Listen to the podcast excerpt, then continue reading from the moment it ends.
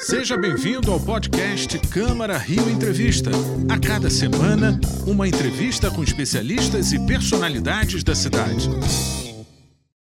Olá, sejam bem-vindos ao Câmara Rio Entrevista, hoje com uma edição pra lá de especial. A nossa conversa com esse cara aqui, ó, Arthur Antunes Coimbra, um dos maiores jogadores da história do futebol mundial. E no programa de hoje você vai conhecer como foram os primeiros passos do menino até se tornar o gigante conhecido pelo apelido de infância, Zico.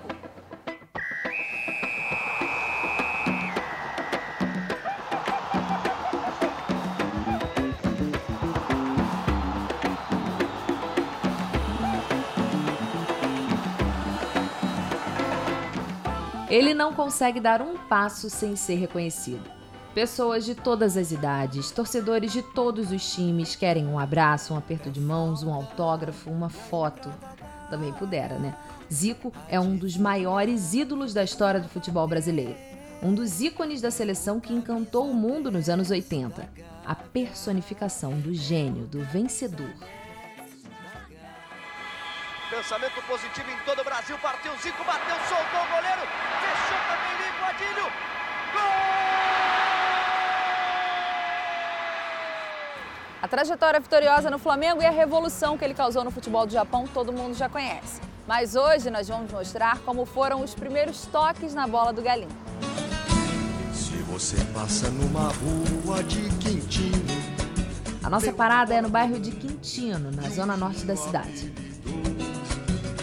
É impossível não se recordar de Zico. O nome do bairro é uma alusão ao político, advogado e jornalista chamado Quintino Bocaiúva. Ele nasce em Itaguaí, mas ele começa a fazer sua trajetória política, jornalística principalmente, em São Paulo e vem para o Rio de Janeiro trazendo o manifesto republicano no bolso. Ele é um dos articuladores desse ideário e ele está aqui né, para criticar veementemente Dom Pedro II e para trazer a ideia de ordem e progresso, embutida naquele positivismo clássico. Ele era um, um abolicionista e veio morar aqui exatamente para fazer um dos objetivos contado pela bisneta dele, né, é que ele veio morar aqui para fazer as reuniões do Partido Liberal num lugar isolado e distante do centro.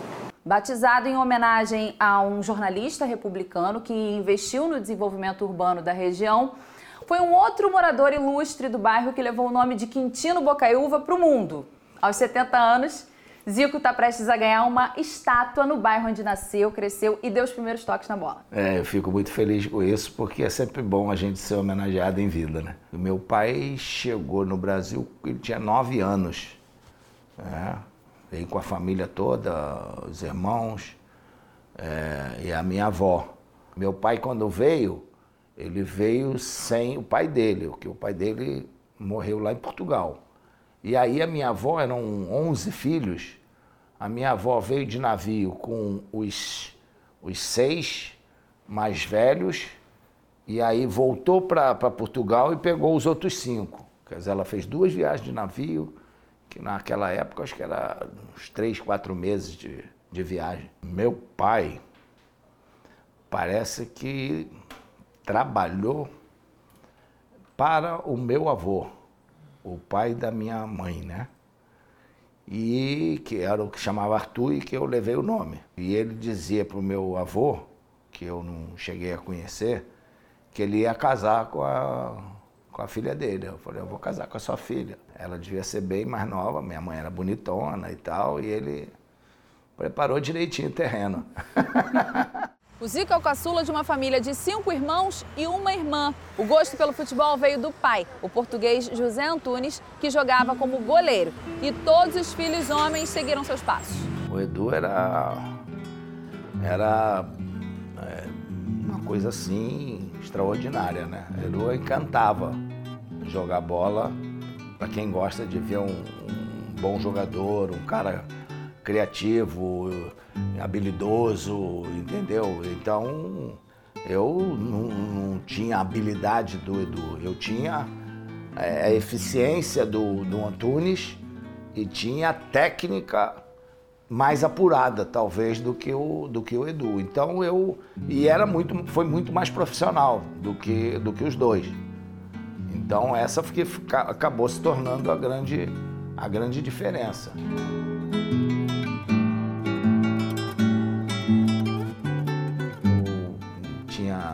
Sete anos, mais ou menos, oito, foi criado o Juventude de Quintino, com meus irmãos.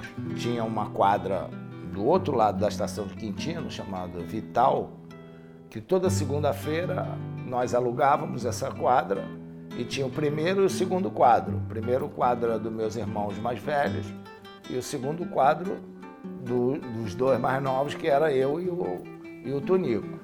Então a gente jogava ali pelo bairro. Tinha um senhor que era. É, ele fazia uns campeonatos internos no River de futsal, que na época era futebol de salão, e ele foi me convidar para jogar num dos times. Eram oito times no campeonato. Ele foi me, jogar, me convidou para jogar num dos times. E eu fui domingo de manhã.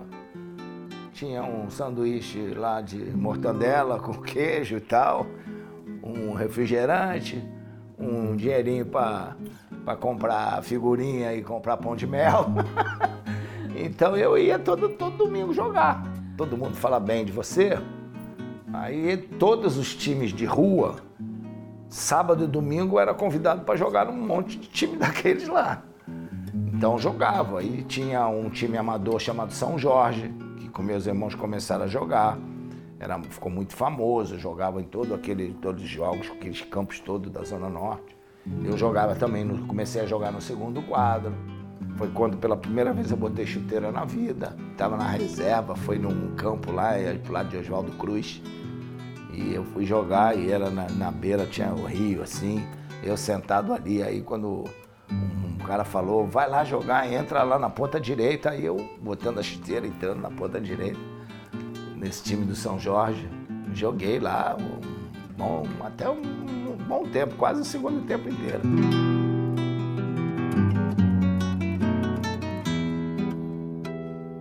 O Câmara Reentrevista vai para um rápido intervalo, mas volta já, não sai daí.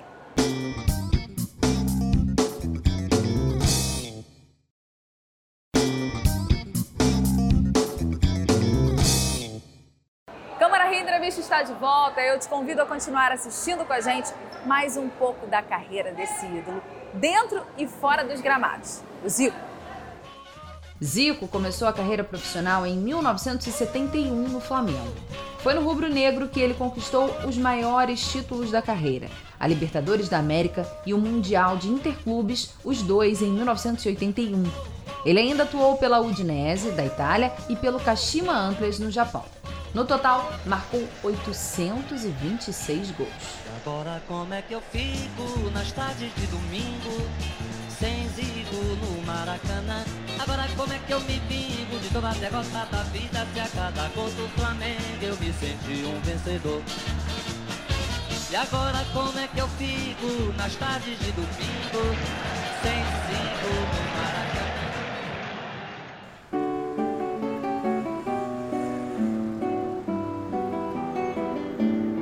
Uma palavra que define o bairro de Quintino é devoção.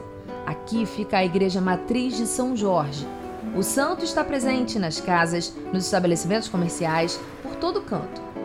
A gente acredita que essa devoção está muito ligada à tradição portuguesa. Uma série de pessoas se organizavam na varanda de uma moradora tradicional aqui e isso era uma coisa que podia ser muito provável mesmo, porque a gente está aqui do lado da Fazenda da Bica, lugares onde tinham igrejas que concentravam, pequenas capelas que concentravam uma irmandade.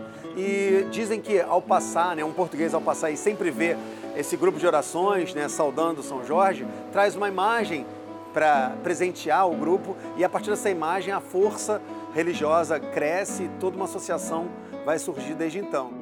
Um dos lugares centrais do bairro é a Praça Quintino Bocaiúva. Tem um coreto, um parquinho para criança, academia da terceira idade, um busto de Quintino e, claro, um oratório em homenagem a São Jorge. A Praça de Quintino sempre foi o local de encontro dos idosos, né? E também as principais festividades, com exceção da do dia de São Jorge, que se realiza na igreja de São Jorge, que é um marco para todo o subúrbio. Melhor de Quintino, o melhor lugar é onde tem o coreto, que, que realmente ali é o que significava, que a gente brincava carnaval ali e tal, no início. O futebol une uh, as pessoas, une as ruas. Tinha, a gente jogava rua contra rua e é, tinha todos os campos de pelada. Às vezes misturava todo mundo jogando junto, então todo mundo se conhecia. A gente tinha aquela coisa, principalmente no, no verão, aquela coisa de, de, de você fazer botar todo mundo, botava cada lugar que tinha, cada casa, botava uma, uma cadeira, uma mesa do lado de fora, aí trazia um berico-tico para você lá comer, beber, aí a gente ia passando de casa em casa. Aquela região era uma região muito família realmente, sabe? Todos os moradores se cotizavam para ajudar em alguma coisa, para melhorar em alguma coisa. O primeiro filme que eu vi na, na vida foi aqueles filmes que, a, que as pessoas montavam a tela no meio da rua, a vida de Cristo. Que eu vi sentado lá, a gente botava, cada um pegava sua cadeira em casa, botava lá no meio da rua e ficava vendo aquele telão bonito, aquilo que era o cinema.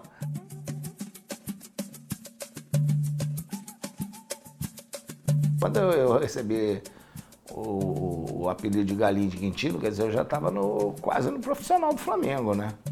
Então, é lógico que foi quando eu fui lançado, e aí tinha um, um locutor que era muito famoso, né, que era o Valdir Amaral, da Rádio Globo, de, de maior alcance, né? E ele, é, eu conhecia ele de lá, da rádio, porque quem me levou para o Flamengo, o Celso Garcia, que era de morador de Quintino também, ele é que ele trabalhava na Rádio Globo. Então, quando eu comecei, Aí o Valdir Amaral, pô, o cara corre muito, cabeludo, é o galinho de Quintino e tal. Então já foi difícil tirar esse apelido. Toninho apanhou uma sobra, deu Adílio, Adílio no comando do ataque para Tita, Tita numa jogada embarazada para Zico, ah, gol do Flamengo! Fuzilou, inaugurando o marcador. O indivíduo competente, o Zico. Em 1970, Zico conhece Sandra. Eles se casam cinco anos depois. Conheci a Sandra é, já indo em festas da, da Sueli, da família. Depois o Edu acabou ele se mudando lá para perto de casa. Foi aí quando a gente teve, eu tive mais contato com a Sandra. E aí comecei a namorar.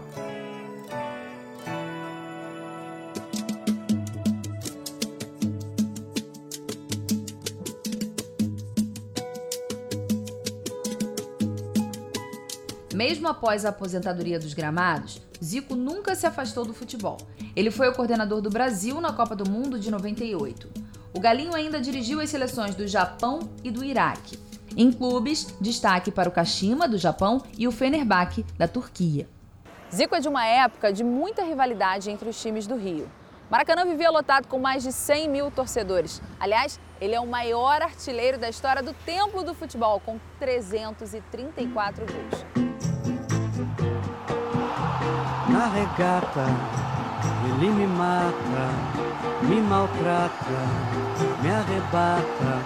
Que emoção no coração. Sempre amar. Mesmo brilhando com a camisa do Flamengo, encantou os torcedores dos outros clubes. Era uma era de ouro em que os jogadores se admiravam. Um dos seus amigos era Roberto Dinamite, maior jogador da história do Vasco. Ele esteve presente na despedida ao atleta e foi reverenciado pela torcida do maior rival.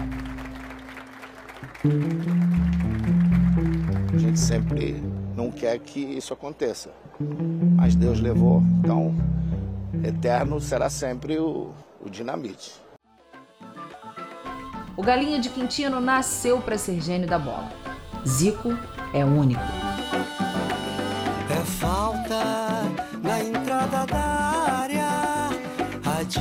Adivinha quem vai bater? É o camisa 10 da Gávea. É o camisa 10 da Gávea. É o camisa 10 da Gávea. Câmara Rio Entrevista dessa semana fica por aqui. Você pode rever esse nosso conteúdo pelo canal da Rio TV Câmara no YouTube e também acompanhar as novidades da Câmara Municipal pelo nosso site câmara.rio. também nas nossas redes sociais, arroba Câmara Rio. Muito obrigada pela sua companhia. Até o próximo encontro. Esse foi o podcast Câmara Rio Entrevista. Acompanhe as notícias sobre a Câmara do Rio em nosso site câmara.rio e nas nossas redes sociais, arroba Câmara Rio.